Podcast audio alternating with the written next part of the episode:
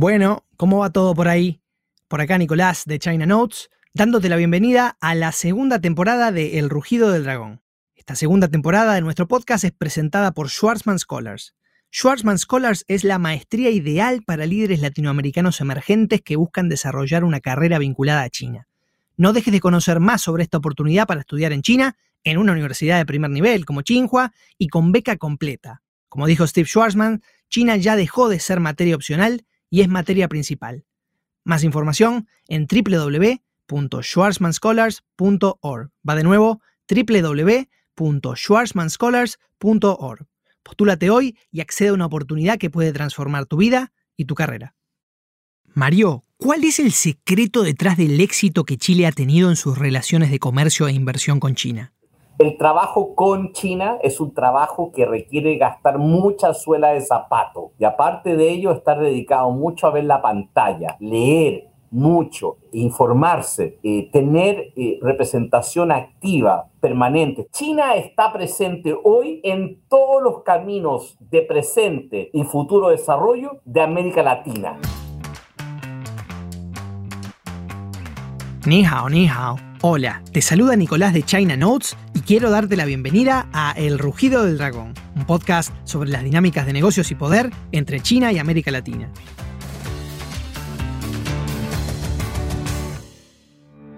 En el episodio de hoy hablé con Mario Artaza, diplomático chileno y pensador estratégico con experiencia en China, Singapur y Estados Unidos. A lo largo de su carrera, Mario ha sido, entre otras cosas, cónsul de Chile en Hong Kong, representante del Banco Security en esa región administrativa especial y hoy se desempeña como cónsul de Chile en Nueva York. Durante nuestra conversación, le pregunté sobre los secretos detrás del éxito de Chile en sus relaciones comerciales con China, su visión sobre las relaciones China-Estados Unidos y los recursos de los que pueden valerse los países latinoamericanos para llevar la relación con China a un nuevo nivel. Mario, gracias por estar en el Rugido del Dragón. Muchas gracias a ti, Nico. Un privilegio y un placer estar en esta conexión eh, desde el Atlántico hacia el Pacífico. Mario, yo no sé si alguna vez te conté esto, pero la primera vez que te vi fue durante un evento sobre arbitraje comercial en Hong Kong, cuando eras el representante del Banco Security en esta región administrativa especial. Y sabés que cuando te escuché hablar, yo no sabía quién eras, pero enseguida paré la oreja, no solamente porque lo que estabas diciendo era súper interesante, sino porque también me sorprendió la capacidad oratoria y el delivery del mensaje. La agudeza de los conceptos, el cómo te movías en el escenario, realmente me pareció fuera de lo común. Y la verdad no quería dejar de destacar eso, porque es un motivo más por el cual es un gran honor tenerte hoy de invitado. No hay mayor satisfacción, Mario, que conversar con gente que uno admira. Tenemos además un gran amigo en común, el gran Cristian Rodríguez Chifel, a quien le mandamos un gran saludo. Mario, me gustaría que comenzaras contándole a la audiencia algo de tu trayectoria. ¿Cómo ha sido tu camino relacionado a Asia en el sector público y privado? Yo nací en Chile y al mes de edad eh, me vine a, vivir a los Estados Unidos. Mi padre eh, en aquel momento era diplomático de carrera, por lo tanto yo crecí en un entorno en donde tenía permanentemente la motivación para leer, para escribir, para investigar y también para participar en eh, cenas y almuerzos eh, de, mucha intensidad eh, con personeros públicos y privados y muchas personas que durante aquella época hicieron historia tanto a nivel latinoamericano como también por parte de Estados Unidos hacia nuestro continente, nuestro subcontinente.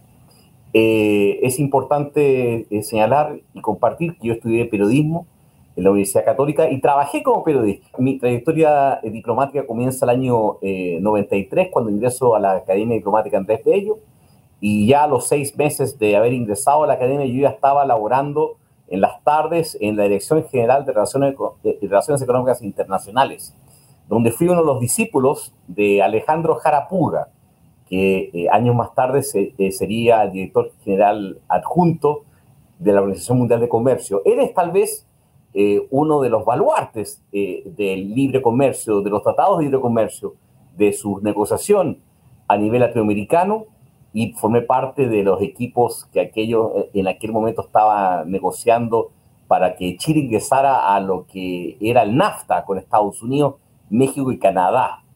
con el tiempo ello se fue diluyendo, terminamos negociando con Canadá el primer acuerdo de libre comercio entre, un, entre Canadá con un país en vías de desarrollo. ¿Y cuándo te vas para Asia por primera vez?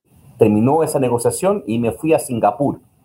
y de hecho debo decir que mi aterrizaje en Singapur no fue uno fácil, porque en, en, esos tiempos en donde el Internet era escaso, los celulares recién hacían su aparición, eh, yo llegaba a esta ciudad-estado, eh, al otro lado del Pacífico, eh, toda mi vida profesional había estado centrada en América del Norte y, se me ahora, se me zamarreaba y, me iba con todas estas ganas hacia, hacia el Asia. llegué a una ciudad con un calor infernal, una humedad casi sofocante, y debo decir que al igual a tal vez como fue el 2008 eh, para la República Popular China, para gatillar este salto que dio China en términos de posicionamiento global, internacionalización, eh, que, fue el año que, que, gatilló un cambio muy profundo para China, eh, aquel, aquel destino de Singapur también hizo una transformación dentro de mí muy potente. Y de hecho, considero al Asia a los países en esa zona, eh, a los temas de esa área, eh, ser muy, muy eh, importantes, que hasta el día de hoy, estando sirviendo como cónsul general de Chile en Nueva York, no puedo dejar pasar un día sin estar al tanto de lo que escribe el South, China Morning Post de Hong Kong, o el Straits Times de Singapur, o el Japan Times de, de Japón, o el China Daily de China. Es decir, me mantengo en contacto diario eh, con una región que eh, realmente me hizo mejor profesional y mucho mejor eh, ser humano. ¿Y cuándo regresaste a Chile? De, de Singapur volví a Chile para elaborar junto con el equipo que fue responsable de poner en escena el año APEC Chile 2004, trabajando muy cercanamente con el hoy senador Ricardo Lagos Weber. terminado el año APEC Chile 2004, eh, fui destinado a Beijing. Y en Beijing tuve eh, eh, el, privilegio, el honor, el, desafío profesional de trabajar en orden a poner en marcha el proceso de negociación del primer tratado de libre comercio que negociaba China con un país individual del mundo, que fue Chile. Ese acuerdo se suscribió en Busan, en Corea, en el marco de la cumbre de líderes de APEC del 2005 y eh, de ahí se, me dio la, responsabilidad de la implementación del acuerdo desde una perspectiva eh, chilena en China. En los primeros años que trabajamos para poner fuertemente el vino, el salmón, la fruta que ya venía trabajándose. Eh, y, y, de alguna manera fue un impulso, pero más que dinámico, explosivo, de lo que ha sido Chile con China y China en Chile eh, en términos de intercambio, en términos de inversión, en términos de conocimiento, de cultura.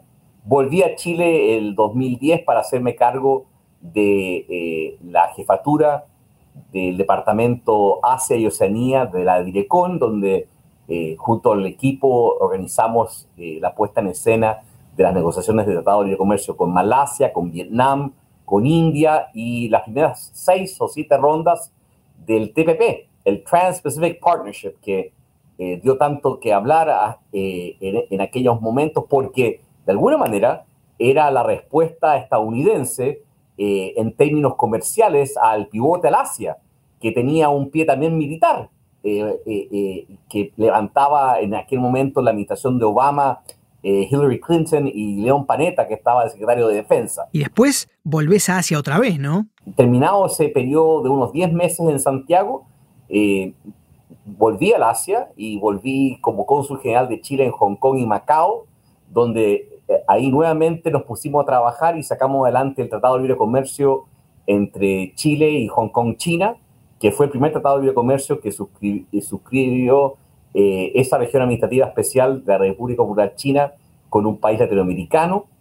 Negociamos también un acuerdo eh, con Macao en, cuanto a, cielos abiertos, que fue muy, muy interesante, teniendo presente nuestro interés de tener mayor volumen de transporte aéreo entre Chile y esa parte del mundo. Nosotros ya veíamos lo que podía llegar a suceder con todo lo atingente al Greater Bay Area, que fue destacado por usted, Nico, y, su equipo ahí editorial hace algunas semanas también, y yo también lo sigo muy atentamente, lo que ustedes hacen. Me gustaría, Mario, que me hables ahora de tu transición al sector privado. ¿Cómo se da esa transición? Terminado eh, eh, eh, ese proceso, por allá en el 2014, recibo una llamada de parte de la, de la jefatura del Banco Security. Y en aquel momento, el presidente del Banco Security, Francisco Silva, era, y hasta el día de hoy es,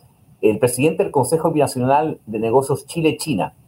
Y él me invita a formar parte del equipo de ese grupo eh, para poner en marcha el primer y único banco chileno en Hong Kong.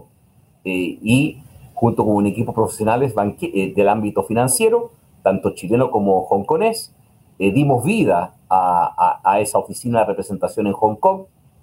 De ahí en el 2017 en un Chile Day, que nosotros, nosotros participábamos también eh, con, con, mucho entusiasmo eh, en estas iniciativas gubernamentales de posicionar al, sector privado eh, en China a través del Chile Day, cuya figura central era el presidente Eduardo Frei Ruiz Tagle. Se me, se me invita a, a liderar al equipo que pondría en marcha en Chile el año APEC Chile 2019. Y después de todo esto, terminás en Nueva York apenas comienza la pandemia. Eh, venir a, Nueva York para eh, ejercer como cónsul general de Chile. Y llegué acá el 16 de marzo, me hice cargo de esta oficina. Y el 18 de marzo, Nueva York cerraba. Por lo tanto, eh, llegué a una oficina que, cuyos funcionarios profesionales me conocían cero y desde el momento uno debimos salir a la calle eh, porque nos, golpeó muy fuerte, no solamente como comunidad, somos aproximadamente unos 47 mil eh, chilenos y chilenas los que vivimos en la jurisdicción del Consulado General de Chile en, en Nueva York. Somos responsables por los 10 estados del noreste de Estados Unidos, mucho estudiante, mucho emprendedor, pero también mucha, eh, eh, mucho eh, inmigrante que ha venido para acá a hacer su sueño americano una, realidad y nos topamos con mucha muerte, pérdida de, empleo. fue, fueron meses muy duros hasta hace tal vez unos dos meses cuando uno pudo ver, gracias a, a la vacunación, aproximadamente un 65% de los mayores de 18 años hoy en Nueva York están, estamos vacunados pero eh, eh, pasamos tiempos muy duros, muy duros, em, donde se notó eh, la necesidad de trabajar en comunidad y, no, y no dejar de lado el hecho que nadie puede faltar, que creo que de alguna manera también tiene que ver con este podcast, en el sentido de que cuando algunos piensan en aislar, vivimos tiempos de unión, de encontrar puntos que, que nos unen más que aquellos que nos dividen.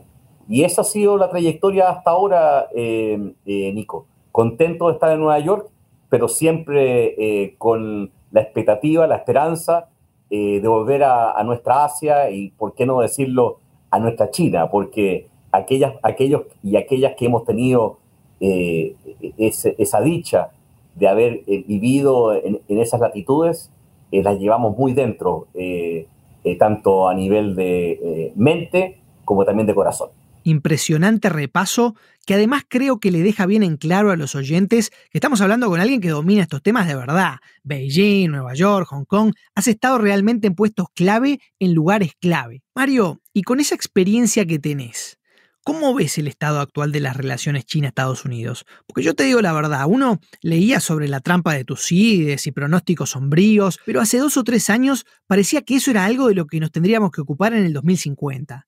Sin embargo, Hoy la relación entre las dos grandes potencias de nuestra época ha llegado a un nivel, por decirlo menos, preocupante.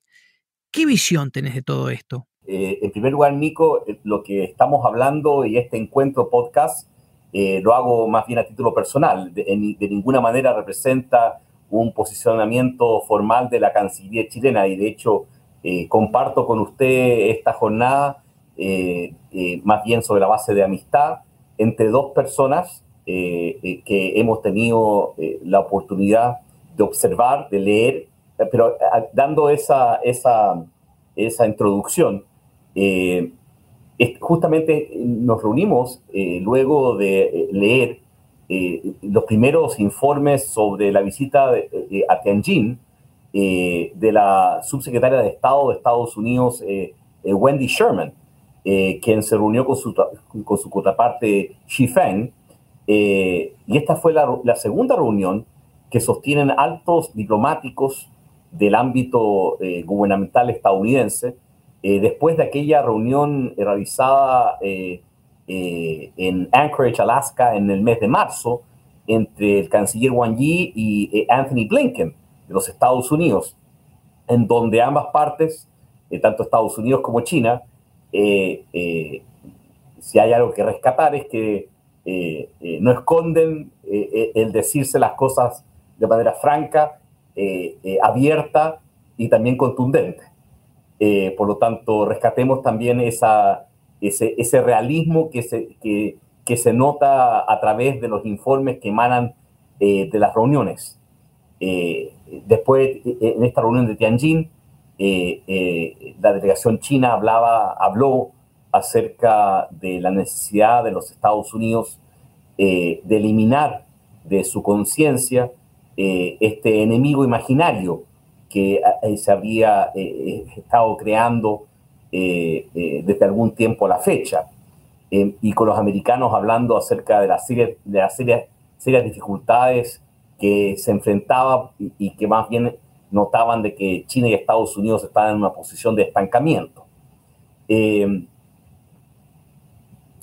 Todas estas palabras, estas frases, vale la pena poner sobre la mesa al momento de evaluar eh, si acaso eh, Xi Jinping y, el presidente Biden eh, van a poder sostener una reunión en el marco de la cumbre de líderes del Grupo Los 20 en octubre en Roma. yo, soy de, quienes tengo la esperanza que ambos líderes tengan la posibilidad de sentarse cara a cara, aunque sea por, por, por, media hora o una hora, como fue aquella reunión entre el presidente Biden y, el, presidente Putin en Ginebra eh, eh, hace, hace algunas semanas, en donde, en donde ambos eh, conversaron todos los temas. Y eso es algo también que el mundo espera que, que, liderazgos fuertes, que también tienen que responder a, a las agendas domésticas, eh, eh, con hechos eh, tangibles de resultados realicen. yo creo que vivimos efectivamente en momentos de, tensión. Estamos hablando acerca de Estados Unidos con China, pero aquí hay una serie de elementos que, que, están en juego a la misma vez. Está, por ejemplo, los resultados de la reunión del, del G7 en Cornwall, en, en el Reino Unido, después, posteriormente, la reunión eh, de la OTAN. Y después una reunión de la Unión Europea en donde China estuvo al frente y al centro de las discusiones. La conversación con Mario se ponía cada vez más interesante. Y entre tantas observaciones, Mario me diría que había un tema particularmente sensible al que muchos analistas especializados en China no le prestaban atención. ¿De qué se trataba? Te lo cuento después de la pausa.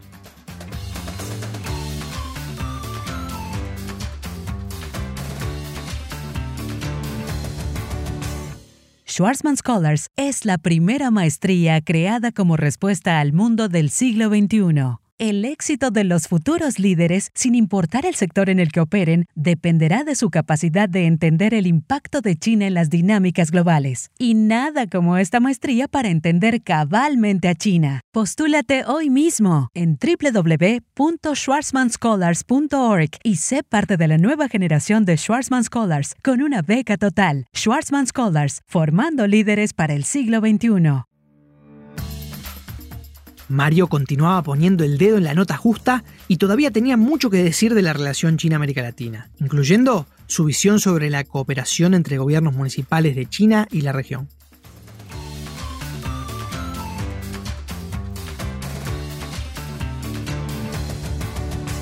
Mario, ¿y qué otro tema te parece que está flotando en el aire a pesar de que no se le preste mucha atención? También está el tema que yo encuentro que es muy entretenido y que poca gente lo está viendo, eh, que es el tema de, diversidad. Eh, eh, aquí en Estados Unidos yo llegué cuando apenas había acontecido el, el triste asesinato de George Floyd, de aquel afroamericano.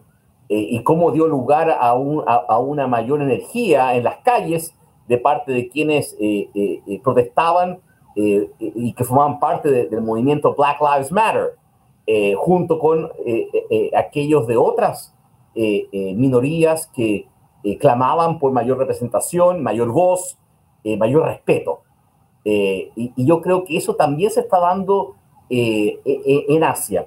Y ojo que también está aconteciendo y forma parte también, eh, a mi entender, eh, de, ciertos cuestionamientos que se tienen desde Occidente frente a lo que acontece en China. Le hace Xinjiang, le hace Hong Kong, le hace la visita, la primera de un líder eh, chino en 30 años a Lhasa, en Tíbet. Em, estos, son, estos son señales de también querer em, dar respuesta a, los múltiples desafíos que conlleva el, abordar la diversidad. No olvidemos que China es un país conformado por más de 56 etnias eh, legalmente reconocidas, en donde obviamente eh, eh, ser Han es, forma parte de una mayoría, más del 70%, pero estas minorías también tienen voz, también tienen presencia, eh, eh, y, también tienen influencia. Por lo tanto, el tema también de diversidad es otro tema eh, interesante que se pone en la ecuación cuando se habla acerca de China hoy, en donde también es un foco que para China es visto como una intromisión en los asuntos internos de la República Popular China, cuando hoy tal vez vemos que un mundo interdependiente y globalizado, en donde la raya sobre lo que se puede hablar o lo que uno puede preguntar eh, es, en ocasiones muy fina. Y ahí me, ahí me pongo eh, en, lo que eh, ha indicado recientemente la canciller de Nueva Zelanda. yo creo que el gobierno de Nueva Zelanda, de, de, Jacinta Ardern y su canciller Mahuta, que dicho sea de paso es maorí, eh, eh, eh, en cuanto a que las relaciones con China son muy significativas y que quieren llegar a articular con China temas e iniciativas en donde hay acuerdos y también poder conversar acerca, conversar acerca de aquello en donde no hay un, punto común, creo que es muy potente.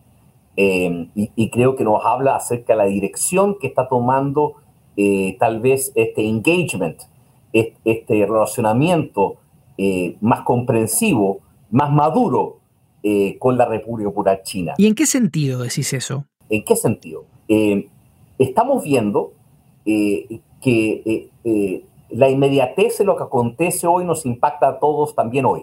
Estamos viendo que, que el mundo quiere comenzar a a discutir, a hablar eh, eh, de uno a uno sin tener agendas escondidas o sin tener temática eh, que no se puede tocar.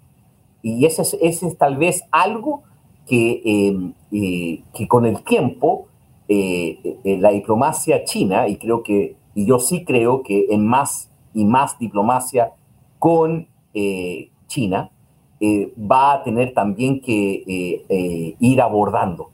Eh, son demasiados los países y los actores eh, que están hoy eh, requiriendo transparencia y accountability a nivel mundial. Y es muy difícil navegar o pensar de que uno puede transitar sin cuestionamiento o sin responder a dudas. y le voy a dar el siguiente ejemplo, Nicolás. Yo estoy casado con Alejandra hace más de 25 años.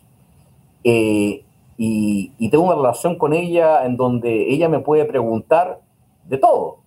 Y yo le puedo preguntar a ella de todo, porque son 25 años, o sea, es una vida juntos y proyectamos los dos estar cerca cuando cada uno diga hasta aquí llegue físicamente.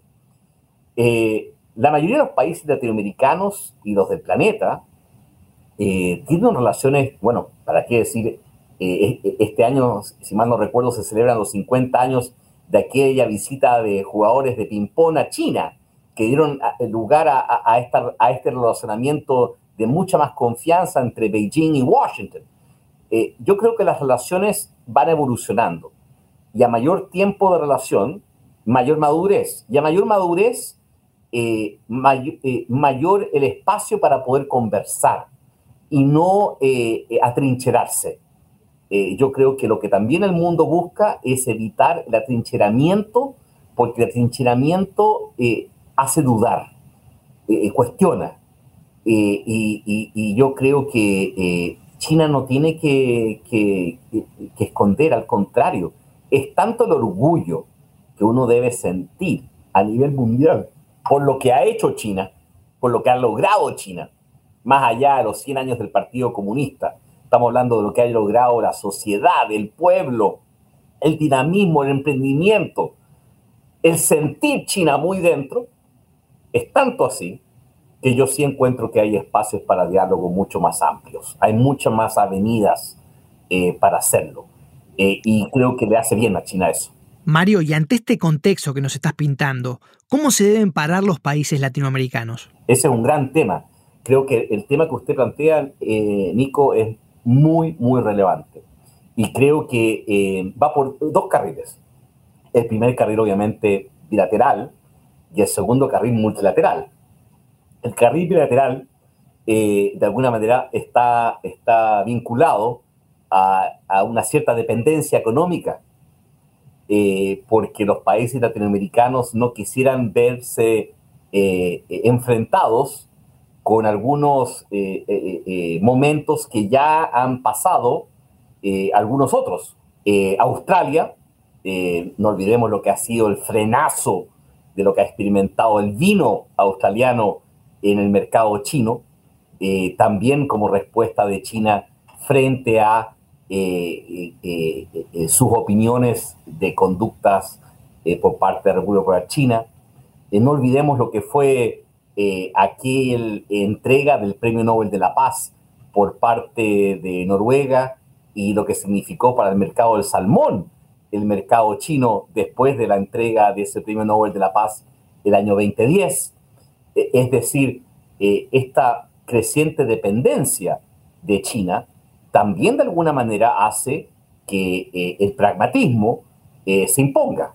y, sin embargo, a veces uno no sabe si acaso está pisando sobre tierra o, piso duro o, sobre huevos. y, eso es algo eh, muy, muy eh, eh, importante cuando uno quiere tener una relación de largo aliento con un socio que ha tenido estas conductas previas. Entonces, cuando uno ve que, que muchos países latinoamericanos hoy tienen a China como su primer socio comercial, y aquí podemos decir no solamente Chile, sino también la Argentina, el Perú, aun cuando ha habido una trayectoria en ciertos temas políticos eh, importantes, eh, eh, en donde la democracia surgió a través de una discusión y un proceso bastante arduo. hay ciertos temas que, que, se evitan justamente para no tener una respuesta en donde uno de los dos diga este tema solamente es mío eh, eh, usted no debe meterse. ¿Y en el ámbito multilateral? En el tema multilateral, y, aquí creo que esto es tal vez eh, un desafío pendiente. yo sí pienso que estamos en deuda como países latinoamericanos en orden a tener, a tener una visión estratégica, el pensar a corto, mediano y largo plazo lo que somos y lo que debemos ser con, con en y ellos con y en eh, la República Popular China. Eh, creo que eh, la temática hoy no nos permite no tener una posición común frente a grandes temas como la emergencia climática. No olvidemos que América Latina está siendo fuertemente afectada por la emergencia climática, en, ya sea en desertificación, en pérdida de agua, de bosques, la calidad del aire, eh, eh, y las respuestas también, por ejemplo, eh, energías renovables, en donde países como Chile están empleando cada vez más energías eólica y también solar, en donde China bien podría visualizar de la misma manera que aborda el tema de su diplomacia de las vacunas, en donde China ha tenido un papel muy preponderante en América Latina, para qué decir Chile, eh, con eh, las vacunas Sinovac y CoronaVac, eh, ver la posibilidad de instalar plantas de fabricación de paneles en un país, en, un, en uno o más países latinoamericanos. está, está todo el, tema también de seguridad. Y cuando hablo de seguridad, no me refiero a, aviones, buques o tanques, me refiero a seguridad alimenticia. Necesitamos alimentar al planeta y necesitamos alimentar a, nuestras comunidades y poblaciones con estas restricciones de agua. Mario, ¿sabés que hace algunos días leía que en Chile, en el primer semestre del año, China ha vuelto a ser el principal inversor extranjero del país, con más de 5.500 millones de dólares de inversión? Chile ha sido uno de los países más exitosos en materia de atracción de inversión china en la región, no solo desde el punto de vista cuantitativo, sino también cualitativo, con proyectos interesantísimos como la adquisición de la salmonera o el joint venture de Joybio con productores chilenos. ¿Cuál es el ingrediente secreto de Chile? Yo creo que lo principal es haber creado eh, la suficiente confianza entre ambos a nivel cultural y cuando hablo de cultura no hablo de ir al teatro o haberse leído los clásicos chinos o saber o comprender el idioma. Yo creo que en cuanto a cultura está el tema también de, conducta. Cómo se comporta, a qué apunta, qué significan los movimientos, los gestos eh, y qué significan las palabras. Eh, creo que, y aquí voy tal vez también a la, primera pregunta sobre Estados Unidos con eh, China y China con Estados Unidos. Si ustedes se, se, fija, el gobierno de Biden lo que hizo al nombrar a sus mandamases con Asia y con China, eh, buscó gente que tenía vínculos con China o con Asia, eh, eh, tanto durante el gobierno de Obama como desde el gobierno de Obama. O sea, rescató a personas que tenían trayectoria en la región y que podían descifrar las señales. Y creo que eso ha sido muy importante para Chile. Chile ha tenido gente que se ha dado el tiempo para descifrar las señales de una manera muy positiva cuando se trata de China.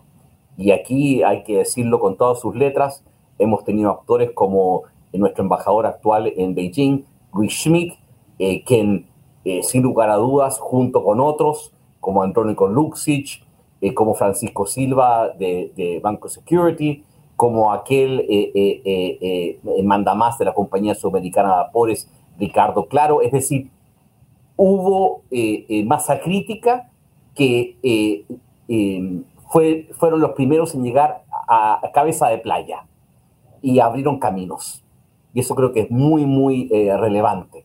lo que hizo Fernando Reyes Mata a nivel cultural, a nivel, y hoy que se traduce en este centro de estudios en la Universidad Andrés Bello, de la Cámara de Comercio de Chile, China, de industria, turismo. Hemos tenido gente, eso es número uno. Número dos, ser transparente, es decir, presentarnos como somos. Eh, y ahí contar con un expresidente como es eh, Eduardo Frei eh, Ruiz Tagle, quien fue la persona que nos llevó hacia la PEC. Creo que el ingreso de Chile en la PEC a principios de la década de los 90 y los tratados de comercio que fluyeron a través del mecanismo APEC fueron también muy gravitantes en lo que es hoy Chile, eh, no solamente con China, con ASEAN, eh, con Australia, con Nueva Zelanda. Eh, no olvidemos que el Trans-Pacific Partnership, el TPP, surge de un acuerdo suscrito primero entre Chile, Australia, Nueva Zelanda, Brunei, Jerusalén y Singapur, el P5. Ese fue el que da este, este, este esta fuerza. Em, lo otro, oportunidades, es decir, saber bien identificar las oportunidades que podían atraer inversión y comercio con y, en, eh, eh, con y, con China.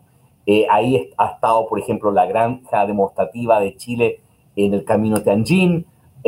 han estado los tres bancos chilenos que están hoy en China, el Banco Security en Hong Kong, el, el, BCI en Shanghai, Banco de Chile en, en, en Beijing. Yo creo que el tema financiero ha sido muy potente también para la inserción y para la atracción de inversión, la puesta en marcha en Chile del China Construction Bank, el Bank of China, eh, es decir, ha habido esa, esa interacción profesional muy potente. Los bancos siempre hacen estudios en lugares a donde ellos estiman eh, se puede ir más allá de, de, de, la media en términos de inversión y de comercio el tema también de eh, formar parte de, plataformas de comercio electrónico, como usted dijo, eh, Joyview, JD.com, eh, Alibaba. Es decir, se hizo una, una, tarea larga y esta tarea larga ha, estado rindiendo sus frutos, como dijo usted, la inversión china alcanzó al mes de junio a 5.600 mil millones de dólares con 30 proyectos, entre ellos el de State Grid, eh, el de China Three Gorges, en, la, parte de, energía. Eh, estamos viendo eh, la empresa de vacunas Sinovac investigando seriamente la posibilidad de instalarse con una planta para producir vacunas, no solamente de COVID, sino de otros también patologías, en un trabajo conjunto con el Ministerio de Ciencias y Tecnología y la Pontificia Universidad Católica. Las universidades han sido muy, muy relevantes al momento de la ecuación de ver a una China mucho más activa en Chile. Eh, no, no, olvidemos eh, cómo la Universidad de Tsinghua eh, ha tenido un, acuerdo muy potente con la Católica también de Chile. La puesta en marcha de los centros Confucio a través de la Universidad Santo Tomás, que hizo que Chile se convirtiera en el país eh, desde donde los centros Confucio de América Latina eh, eh, de alguna manera son gerenciados. miren, para hacer el trabajo con China es un trabajo que requiere gastar mucha suela de zapato. Y aparte de ello, estar dedicado mucho a ver la pantalla, leer mucho, informarse, tener representación activa, permanente. Estaba viendo esta mañana en LinkedIn cómo eh, la oficina de ProChile en Shanghai eh, había eh, habilitado un bus, un double decker, uno de dos pisos en Shanghai, con la bandera de la selección de fútbol de Chile, que no ha tenido tantos triunfos como la suya, Celeste Nicolás, pero sí ha hecho historia también en China. No olvidemos que Manuel Pellegrini fue entrenador de un equipo eh, eh, eh, de fútbol en, ese país. Y Chile fue el primer país en ganar la China Cup, además. Después, bueno, nosotros los uruguayos la ganamos dos veces. Perdóname, Mario, pero no puedo dejar el folclore de lado. Nosotros tenemos más China Cups que ustedes. Lo que sí también hay que, hay, que agregar, eso sí, que es un tema que, que, no debe faltar, que es el tema de las relaciones entre, entre ciudades y regiones, que, que encuentro que es vital vital, vital, vital en la ecuación de Chile y de América Latina con China. ¿eh? Y de eso te quería preguntar, Mario, porque escribiste un artículo sobre este tema hace poco tiempo que me pareció de una profundidad inusitada. ¿Qué aprendiste en el proceso de elaboración de ese artículo? Bueno, ese artículo lo escribí con un, con un académico chileno que estudió en China, Ignacio Araya, eh, a quien le mando un saludo. Y aparte de ello, eh, eh, sirve para lo siguiente. nosotros tuvimos hace poco tiempo una elección de gobernadores eh, y gobernadoras eh, en Chile, en donde eh, varios de los asesores de quienes hoy ocupan ese cargo realizaron estudios de posgrado en China. Y eso creo que es muy entretenido. Es decir, estamos viendo las primeras camadas de profesionales chilenos que estudiaron en China, que están trabajando para gobiernos regionales y gobiernos locales. Eso encuentro que es súper potente, porque creo que algo muy entretenido de la relación con China, de cualquier país latinoamericano, es llevar a la relación a la gente. Porque China es deporte, China es cultura, China es ciencia, China es tecnología, China es educación. no olvidemos en los exámenes eh, mundiales eh, que se realizan eh, en torno a calidad de, de, quienes estudian. Beijing, Shanghai, Hong Kong están siempre en los top 3 o 5 de, a nivel mundo. China, China también es, es historia. es decir, uno puede siempre encontrar una beta entretenida para trabajar a nivel de la gente y también traer consigo resultados concretos. Eh, Chile no es, el, no es el país que cuenta con la mayor red eh, en cuanto a, vínculos de ciudad, ciudad, región, región, provincia. Eh, según mis, mis estudios, Brasil nos lleva a la delantera a nivel latinoamericano, y tal vez por tamaño y presencia. No olvidemos, por ejemplo, que Jardín cobija la empresa de, Embraer, no olvidemos que, que están, está Petrobras construyendo plataformas de petróleo también en China. Es decir, eh, eh, no olvidemos que eh, China, China fue una empresa china, fue la que construyó la base antártica comandante Ferraz de los brasileños en la Antártica. Es decir, Brasil con, y con China es, son otras dimensiones. pero no es menor que ciudades como Jardín, con Punta Arenas, Valparaíso, la región de Valparaíso, Guangzhou, Shanghai, Beijing, Tianjin, es decir, Chengdu, Chongqing. Chile acaba de abrir hace unas semanas su primer consulado general en Chengdu, es decir, estamos yendo hacia el oeste. Ahora, habiendo ya trabajado fuertemente en las ciudades de, de first tier cities, aquellas ciudades costeras de Beijing, Shanghai, eh, Guangzhou, Hong Kong, está, Chile está yendo ahora hacia adentro. Y eso es muy interesante también, que se debe de alguna manera a este trabajo también de regiones, de BioBio, la región de BioBio Concepción, en la parte de biotecnología, el tema de, eh, que, que planteé yo anteriormente acerca de eh, em, todo lo, lo, que guarda relación con la cooperación de seguridad alimentaria, que es un tema que promueve la CEPAL. De hecho, en estos días se, realizó la eh, eh, vigésima primera reunión de cancilleres de la comunidad de estados latinoamericanos y caribeños en México, eh, las CELAC, en donde se abordaron dos temas muy detenidos que también guardan relación con el tema de ciudad, ciudad o, región, provincia. Uno, el de seguridad alimentaria, y el segundo, acerca de un plan integral de autosuficiencia sanitaria, que estamos viendo que ante las los posibles nuevas pandemias, las respuestas van a tener que ser mucho más ágiles de parte de los mismos países en lugar de estar buscando las mascarillas, eh, eh, los equipos de, otros proveedores. Eh, está el tema de universidades también, que es muy interesante a nivel de, ciudades y regiones con provincias chinas. Y eso también se está ahondando mucho, no solamente de parte de Chile, sino también de la Argentina, del Uruguay, de Brasil, del Perú, Colombia, Ecuador. China está presente hoy en todos los caminos de presente y futuro desarrollo de América Latina. Eh, y, para darle mayor musculatura, eh, aquella, aquella eh, ecuación requiere de, la gente y de las comunidades a nivel, a, primer nivel, es decir, de la ciudad, de la, de la comuna, eh, y también, eh, es, decir, municipalidades, eh, ciudad, región, estado. creo que China puede hoy trabajar en todos sus niveles a nivel bilateral y, ¿por qué no también decirlo a nivel multilateral a, través de lo que habíamos hablado anteriormente? De, de lograr contar con una sola voz cuando hablamos con China sobre algunos temas, como lo hace ASEAN, como lo hace la Unión Europea, como lo hacen los países de, Asia Central, como lo hacen los países de Medio Oriente, eh, eh, eh, América Latina, los países de África.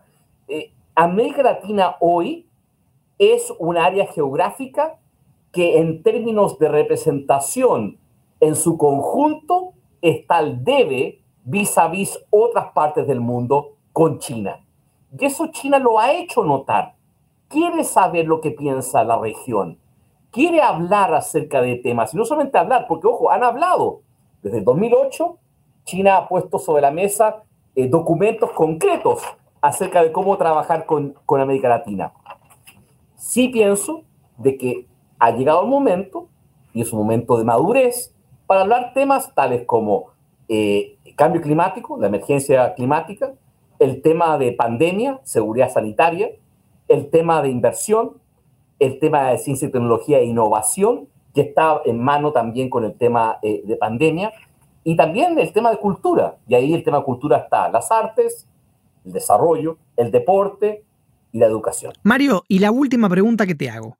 ¿A qué recursos de impacto práctico crees que deberíamos prestarle atención los latinoamericanos para llevar la relación con China a un nuevo nivel? Yo creo que uno de los temas también que estamos al debe en este momento a nivel de América Latina es cómo incorporamos a la creciente camada de jóvenes eh, hombres y mujeres que están retornando desde China eh, para trabajar e insertarse profesionalmente en distintos campos en nuestras economías, en nuestros países.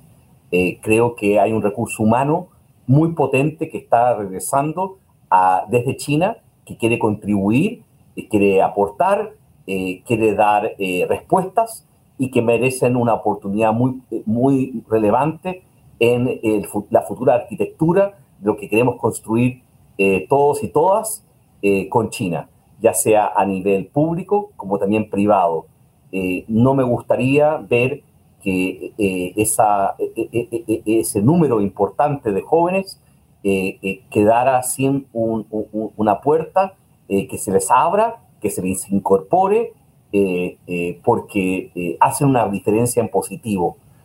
El haber vivido, trabajado, el conocer, el, el, respirar China es absolutamente imprescindible si acaso queremos nosotros construir un momento de futuro eh, y también de paz. Mario Artaza. Mario, este ha sido un episodio más largo de lo común, pero es un gustazo escucharte. De verdad, muchas gracias por tu tiempo. Eh, Nicolás, lo mejor ha sido para mí eh, el poder volver a encontrarme con un amigo, una persona con la cual me entretengo, que me hace mover y, que me, y que me hace también darme cuenta que nuestro futuro eh, está allá. Un gran abrazo. Buen día, ¿eh?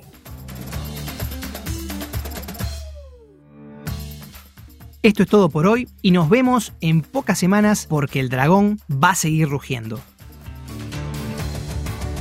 El rugido del dragón es una producción de China Notes presentada por Schwarzman Scholars. La conducción está a cargo de quien te habla, Nicolás Santo. El diseño de sonido y la edición de audio estuvieron a cargo de Conrado Hornos. La identidad visual la creó Alvarito Cáceres. Distribución vía redes sociales y ajustes de diseño, Gerardo Mouradian. Si te gusta lo que hacemos y quieres que continuemos con este tipo de trabajos, la mejor forma de apoyarnos es suscribiéndote a China Notes en chinanotes.substack.com. Va de nuevo, chinanotes.substack.com.